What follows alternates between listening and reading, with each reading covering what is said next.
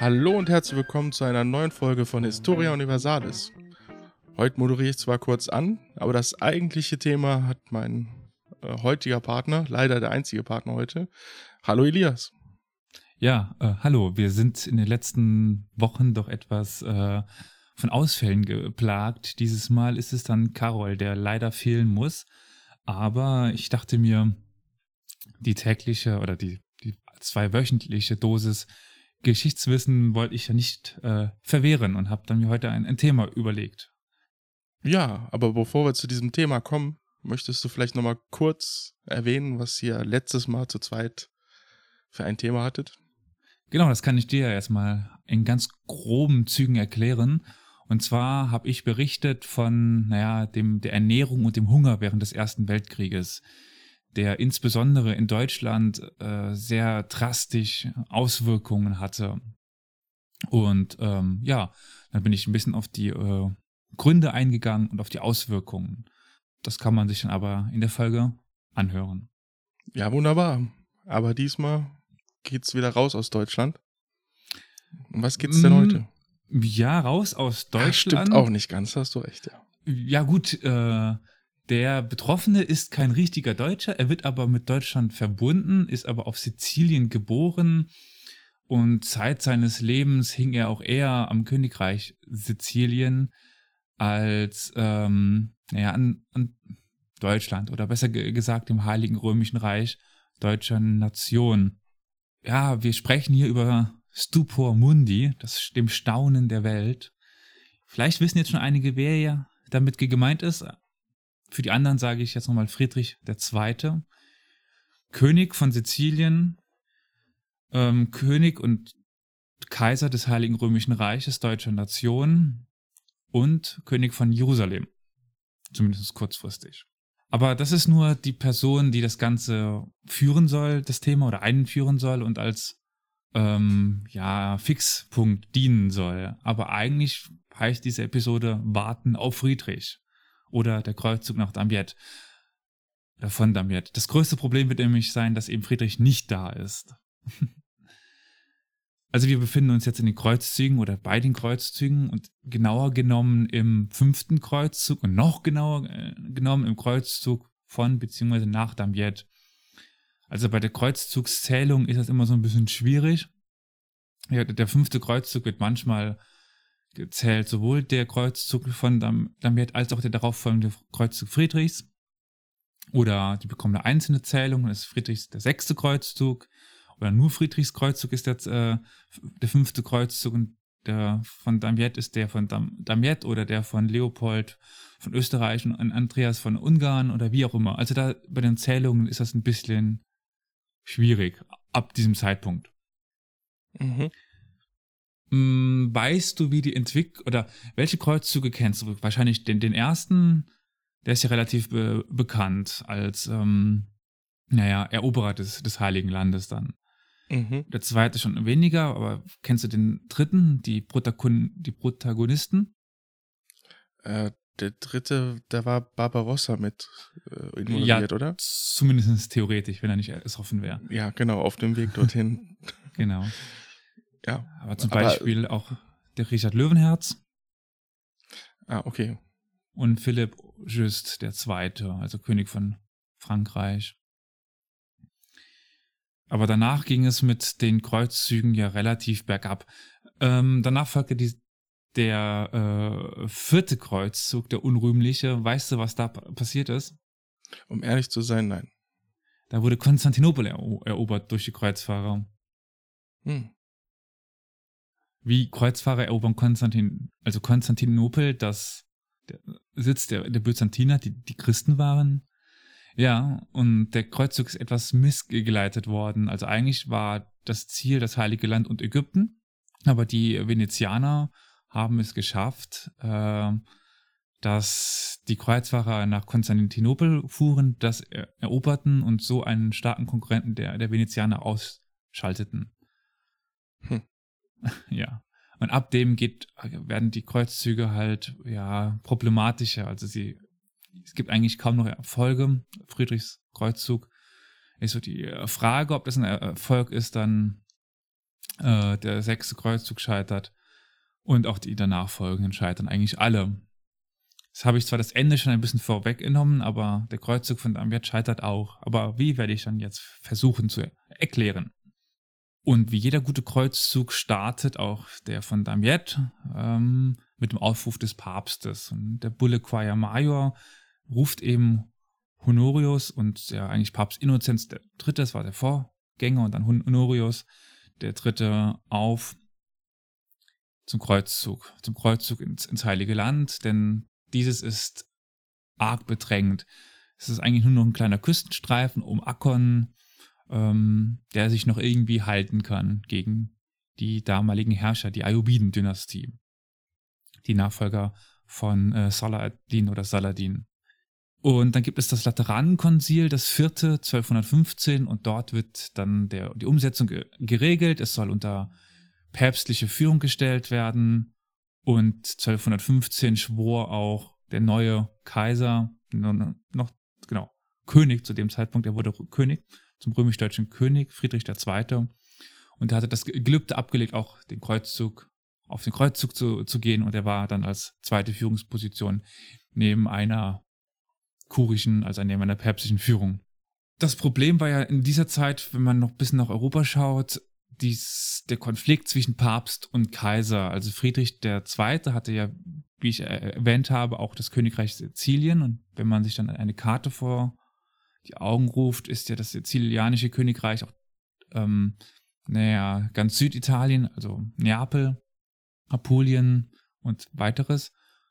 Und das Heilige Römische Reich ging damals zumindest theoretisch auch über die äh, norditalienischen Städte. Und in der Mitte existiert nun der Papststaat und der ist eingekreist von beiden Seiten durch den Kaiser. Und das ist sehr bedrohlich für den Papst. Und so war es die Überlegung des Papstes durch den Kreuzzug erstmal die Gefahr von sich abzuwenden und die Macht Friedrichs ins Heilige Land zu äh, lenken. Und gleichzeitig sollte Friedrich auch die Herrschaft über Sizilien abgeben und sein Sohn Heinrich der Klammer siebte, so heißt er, äh, wurde auch König von Sizilien, aber äh, Friedrich war sehr an einem vereinten sogenannten Staufer, also Friedrich war ja Staufer von der Dynastie und er hatte es dann auch versucht, später nochmal aufzubauen, die Herrschaft zwischen Sizilien und Deutschland zu vereinen. Und aus diesem Konflikt her wollte ihm der Papst auch nicht unbedingt den Kaisertitel verleihen. Also er wurde jetzt erst König. König wurde man durch die Wahl der Kur, der Fürsten, zu diesem Zeitpunkt noch nicht der Kurfürsten, aber der Fürsten. Kaiser wurde man durch den Papst. Und es sagte der Papst, ich mache dich erst zum Kaiser, wenn du auf den Kreuzzug gehst. Und Friedrich sagte, ich gehe erst auf den Kreuzzug, wenn du mich zum, zum Kaiser machst. Hm. Schwierig. Ja. ja. Naja, wie es nun mal so, so ist, beginnen dann Papst und Kaiser zu verhandeln über Modalitäten, wie jetzt alles genau geregelt wird, wer jetzt was machen muss. Und in dieser Zeit brechen die ersten Kreuzfahrer auf ins Heilige Land. Das sind ungarische Verbände unter Andreas II. von Ungarn und österreichisch unter Herzog Leopold VI. Und im Sommer 1217 sind wir jetzt schon treffen auch Friesen unter Oliver von, von Paderborn ein. Und naja, im Heiligen Land befindet sich jetzt eine, ja, ein ganz ansehnliches Kreuzfahrerheer.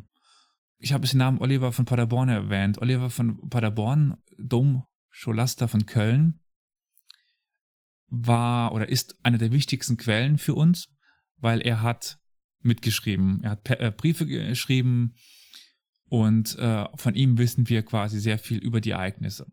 Das Ziel des Kreuzzuges war die Rückeroberung von Jerusalem. Dies war ja in den Händen der Muslime. Und man begann mit einigen kleinen Raubzügen ins Heilige Land, in den muslimischen Ge Gebieten, die aber relativ erfolglos abgeschlossen wurden. Das ayubidische Heer wich dem Kreuzfahrer Heer aus. Äh, es kam nicht so wirklich ins ins Laufen rein. Und ich habe noch eine ja? kurze Frage. Und zwar habe ja. ich mal gehört, ich bin mir nur nicht sicher, ob das in dem Zusammenhang war. War einer der Gründe, weil es ein Friedensvertrag ausgelaufen war? Dass sie hm. schon hm. 17 losgezogen sind? Ich bin mir gerade nicht mehr sicher, wann der letzte Friedensvertrag auslief, aber ich glaube 1215. Okay. Ähm, aber normalerweise kann man immer davon ausgehen, dass die Friedensverträge auslaufen sind. Es gibt äh, im Anschluss die Situation, dass es einen Friedensvertrag gibt, der länger dauert, aber erst ausgenommen für Friedrich. Da ist so ein Friedensvertrag festgemacht worden und eigentlich halten sich die Kreuzfahrer auch meistens dran und die, die, äh, die, Mus die Muslime dann eigentlich auch. Aber ich bin mir gerade nicht mehr sicher, wann der davor ausgelaufen ist. Das kann aber sein. Also der war ausgelaufen zu dem Zeitpunkt, wo sie angegriffen haben. Okay. Das ist richtig. Der Plan daraufhin war, und das ist die, zweit, die zweite nächste, die, oder die nächste wichtige Quelle für uns, das ist Jakob von Wind, äh, von Vortry, der ähm, ein geistlicher Ge Gesandter war und auch zum Bischof von Akkon und auch theoretisch Jerusalem wurde. Und auch er hat äh, Briefe geschrieben, die darüber berichten. Und er sagt eben, dass das neue Ziel war, nach Ägypten zu ziehen, da es fruchtbar war, es war die Kornkammer, es war reich durch den Handel und dort besaßen nach, auch nach damaligem Verständnis die Ayubiden ihre Macht. Es war das Machtzentrum der, der Dynastie, die aber auch über das Heilige Land herrschten. Also die Ayubiden beherrschten Ägypten, Syrien, Palästina und Teile von Nordmesopotamien. Das Ganze in eher so einem föderalen System mit lokalen Fürsten aus derselben Dynastie in einem Obersultan, um es mal ganz einfach auszudrücken.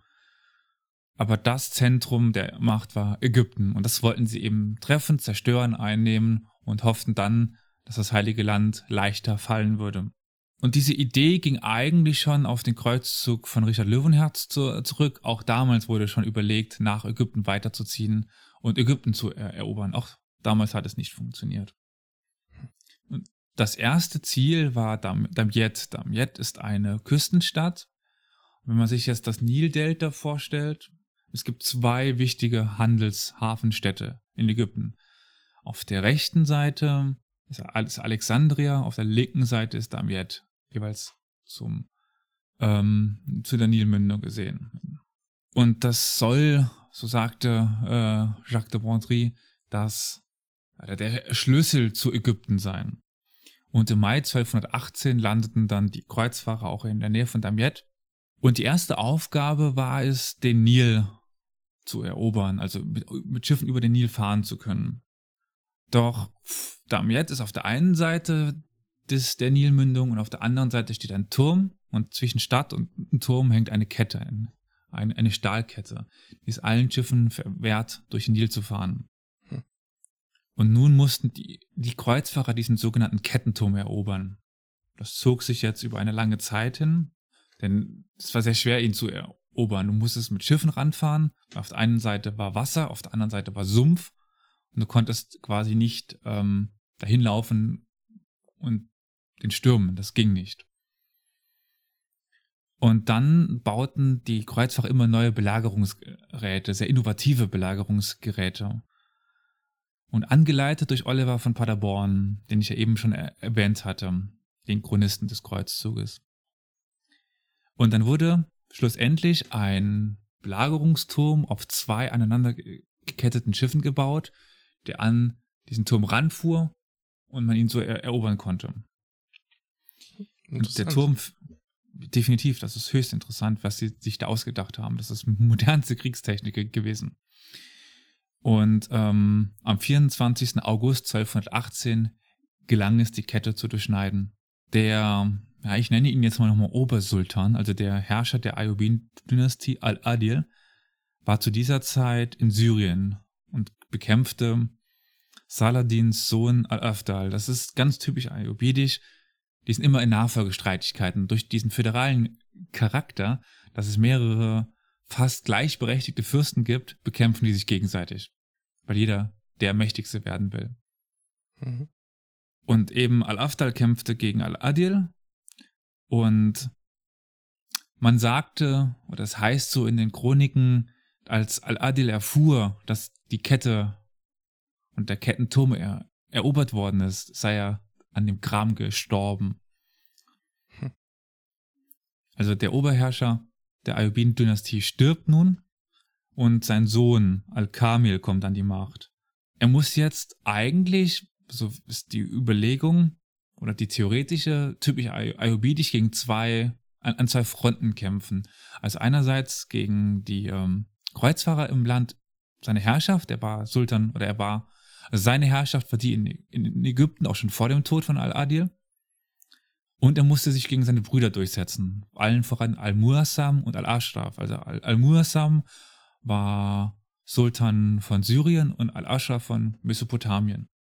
Das sollte aber sich als Fehler herausstellen, dass man das annimmt. Im Spätsommer 1218, es war bis jetzt nur der Kettenturm erobert, sind viele deutsche und friesische Truppen wieder gen Heimat aufgebrochen. Jedoch trafen französische, englische und, italienische Truppen ein, begleitet vom päpstlichen Legaten und spanischen Kleriker Pelagius, Kardinal von Al Albanum. Und ich hatte schon mal ganz am Anfang erwähnt, oder relativ am Anfang erwähnt, dass die Überlegung war, den Kreuzung oder päpstliche Führung zu stellen. Und das sollte eben durch diesen Legaten umgesetzt werden.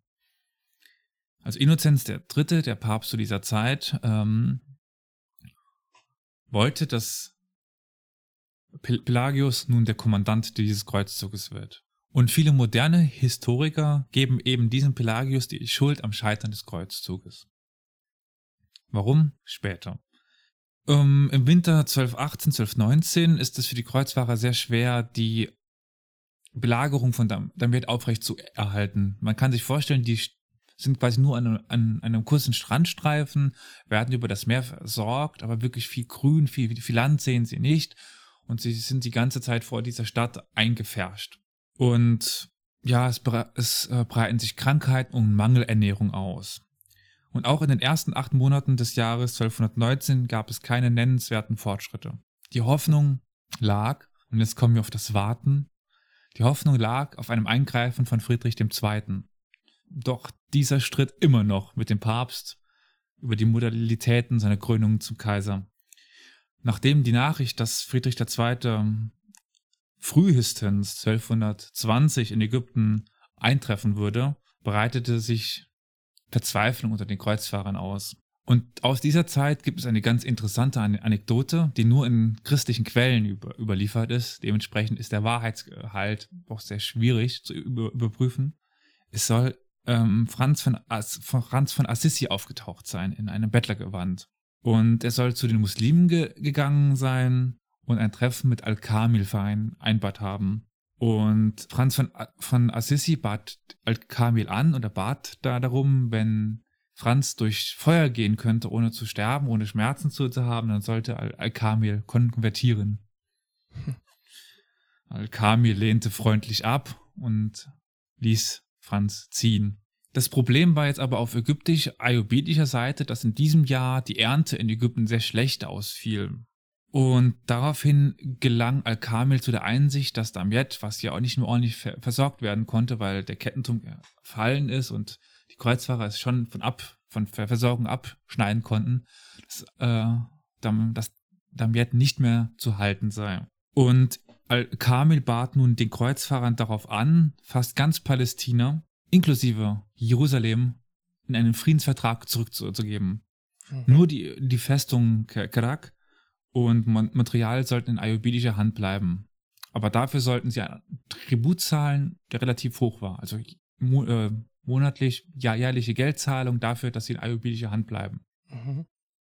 Eigentlich wäre damit der Kreuzzug, der das Ziel des Kreuzzuges erfüllt. Jerusalem ist zurückerobert. Aber? Ja, also Johann von Brienne, zu dieser Zeit König von Jerusalem, der Deutsche Orden und viele Ritter sprachen sich dafür aus, dieses Angebot anzunehmen. Aber Pelagius, warum auch ihm die, Hist die Historiker den, die Schuld zusprechen, lehnte ab. Ja. Mit Unterstützung der, der Templer und der, der Johanniter und der Venezianer. Hm. In der Retroperspektive ein schwerer Fehler. Ob man aber Jerusalem hätte halten können, ist eine andere Frage. Es war nämlich so, dass der Bruder von ähm, Al-Kamil, Al-Muassam, die Mauern von Jerusalem geschliffen hatte, also zerstört hatte. Und eine Stadt ohne Mauern die kann man ganz schnell zurückerobern. Ja, klar. Und diese Festungen, die äh, noch, diese zwei Festungen, die noch in Hand der Ayubiden bleiben sollten, das waren die wichtigsten Festungen zur Kon Kontrolle des Heiligen Landes. Von dort aus, also wenn die in ayubidischer Hand blieben, wäre das äh, Heilige Land ungeschützt. Also es wäre die Frage gewesen, wie lange es möglich gewesen wäre, das Heilige Land zu, zu halten nach diesem Friedensvertrag. Und Pelagius argumentierte eben, dass man, ähm, naja, den Ayubiden endgültig den Gar ausmachen sollte. Eben Ägypten erobern sollte und dann noch das Heilige Land. Und Friedrich sollte ja bald, bald kommen. Sollte. Am 5. November 1219 gelang dann den Kreuzfahrern die Eroberung von Damiette. Das war, also die Stadt war nun rund 18 Monate belagert worden. Und ihnen bot sich ein äh, elendes, ein Bild einer verendeten Stadt. Also Zehntausende waren an Krankheiten umgekommen. Aber der Kreuzzug muss ja nur noch, noch scheitern und das beginnt jetzt zu, zu dieser Zeit, dass sich Uneinigkeit unter den Kreuzfahrern ausbreitet über das weitere Vorgehen. Und so konnte Al-Kamil eine, eine, eine, eine kleine Befestigung aufbauen. Und es gibt heute eine Stadt auch, die heißt Al-Mansura. Das ist auf Arabisch die Siegreiche. Und eben dort, wo heute Al-Mansura liegt, und er, gab ja diesen, diesen Namen Siegesgewiss, baute er sein Lager auf. Das ist ja, den Nil ein bisschen aufwärts, äh, auf ähnlicher Höhe wie Damiet, ins Landesinnere rein. Ja, bei den Kreuzfahrern er, erhob der König von Jerusalem Ansprüche auf Damiet. Er wollte es unter seine Herrschaft bringen. Pelagius forderte wiederum Damiet für, den, für das Papsttum und Friedrich II. Schlussendlich sollte Johann die Stadt bis zum Eintreffen Friedrichs behalten dürfen. Und die nächste Streitfrage war, wie ich schon erwähnt habe, das weitere Vorgehen. Sollte jetzt als Faustpfand für bessere Verhandlungen benutzt werden? Oder sollte man weiter vorrücken und das Ayubidische Reich, dem Ayubidischen Reich einen Todesstoß verpassen? Und über dieser Frage brüteten die Kreuzfahrer 18 Monate lang und bewegten sich nicht vorwärts und nicht rückwärts. Und auch wartete man auf Friedrich, vergebens. Johann von Brienne ver verließ in dieser Zeit Ägypten, das war der König von Jerusalem, unter anderem um einen Anspruch auf die Krone Armeniens äh, durchzusetzen und Palästina zu verteidigen gegen Al-Muassam, den Bruder von Al-Kamil. In Damiet übernahm in dieser Zeit Pelagius endgültig die Führung über den Kreuzzug. Am 22. November 1220 salbte Papst Honorius III also der Nachfolger von Innozenz dem, dem Dritten wieder, Friedrich II. schlussendlich nach langen Verhandlungen zum Kaiser des Heiligen Römischen Reiches und Friedrich erneuerte sein Kreuzzugsgelübde. Im Mai 1221 trafen dann noch erste staufische Kreuzfahrer unter Ludwig von, von Bayern im Heiligen Land und bei Damiet ein. Und daraufhin entschloss sich Pelagius, das mittlerweile gut befestigte Lager bei Al-Mansura anzugreifen. Wiederum gegen den Willen von Johann von Brienne, der auch dann gerade zu dieser Zeit eintraf und am 6. Juli machte sich das Kreuzfahrerheer auf den Weg. Jedoch scheint Pelagius schlechte Kenntnis von dem Terrain zu haben und von der Lage des gegnerischen Lagers. Es insbesondere auch von den Strom Strömungsverhältnissen im Nildelta scheint relativ viel Unwissenheit ge gewesen zu, zu, sein. Man weiß zwar, dass man sich beeilen muss, weil die Nilschwemme kommt, aber man kann die Gefahr scheinbar nicht so genau einschätzen. Und Al-Kamil kannte die, die Bedingungen als Sultan von Ägypten und hatte sich auf einer leicht erhöhten Position eine gute Verteidigungsposition gewählt. Und wahrscheinlich, um etwas auf Zeit zu setzen, weil er wusste, dass die Nilfluten bald kommen, wiederholte er sein Friedensangebot Jerusalem und das Heilige Land für die Kreuzfahrer außer den zwei Festungen. Am 10. August bezogen die Kreuzfahrer Stellung vor Al-Mansura. Aber ich hatte schon mal erwähnt, dass eigentlich angenommen wurde oder auch man eigentlich annehmen könnte von den, vorherge also von den vorhergehenden Nachfolgestreitigkeiten und das danach passiert, dass nachdem der Oberherrscher stirbt, in dem Fall war das ja Al-Adil, sich die Nachfolger zerstreiten. Das passiert aber noch nicht. Es kommt nämlich zu der paradoxen Entwicklung, dass sich die drei Brüder helfen. In dieser Zeit ziehen nämlich Al-Mursam und Al-Ashraf in Ägypten ein und helfen Al-Kamil. Und sie vereinen eben die ayubidische Macht gegen die Kreuzfahrer. Das sollte nichts daran ändern, dass sich nach dem Scheitern des Kreuzzuges sie wieder gegenseitig die ganze Zeit be bekämpften. Aber solange die Gefahr von außen war, arbeiteten sie zusammen. Hm. Und die na, nun neu kommenden Brüder schnitten den Kreuzfahrern die Rückkehr zum Mittelmeer ab. Und auch die der Versorgung wurde unterbrochen, die eigentlich durch den Nil laufen sollte mit, mit Schiffen, aber sie wurde abgeschnitten. Und dementsprechend konnten die Kreuzfahrer ihre Stellung nicht lange halten. Und am Abend des 26. Augustes wurde die Lage so ver verzweifelt, dass Pelagius den Rückzug befahl. Und daraufhin fahl Al-Kamil die Deichtore im Nil zu öffnen. Und das Terrain war danach so stark über, überflutet, dass die Kreuzfahrer bis zu den Hüften im Wasser standen. Und man hat, die Kreuzfahrer versuchten dann noch einen Tag lang sich irgendwie nach Norden durchzuschlagen in Richtung Damiette. Aber, Pel aber Pelagius musste am 28. August 1221 Al-Kamil um Frieden bitten. Al-Kamil ver verlangte die Rückgabe von Damiette und die Freilassung aller muslimischer Gefangener. Der auf acht Jahre daraufhin geschlossene Friedensvertrag, wie ich schon mal erwähnt hatte, nahm Friedrich II. aus, wodurch die Möglichkeit eines weiteren Kreuzzugs gegeben war. Das Warten auf Friedrich ging also weiter. Und am 8. September zog Al-Kamil in, in, Dam in Damiette ein und direkt warfen führende Kleriker, führende Könige Pelagius die Schuld am Scheitern des Kreuzzuges vor. Andere Kritiker, wolltest du was fragen? Naja, du hattest ja gesagt, dass er sogar gegen den Rat äh, der anderen losgezogen ist. Ne? Also klar, dann gibt man Ja, ihm als erstes natürlich die Schuld. Die äh, Kritik, also die äh, Gegner waren natürlich der König von Jerusalem und die Deutschordensritter, aber er hatte mit, die, mit den Templern, den Johannitern, den Venezianern auch sehr mächtige Verbündete zu dem Zeitpunkt auf der Seite, die ihn unterstützt hatten, dass man weiterziehen sollte, dass man weitermachen sollte. Mhm. Ja. Aber die Zeit war dann auch wieder schlecht gewählt. Ja. Ja. Und dann gab es die Stimmen, dass das Scheitern des Kreuzzuges damit zusammen einherging, dass äh, die Kirche einen Kreuzzug führen wollte, aber die Kirche ja eigentlich keine militärische Organisation sein sollte. Und man eben einen Kreuzzug unter die, die Führung eines militärischen Führers stellen sollte. Das nicht passiert ist und deswegen er gescheitert ist.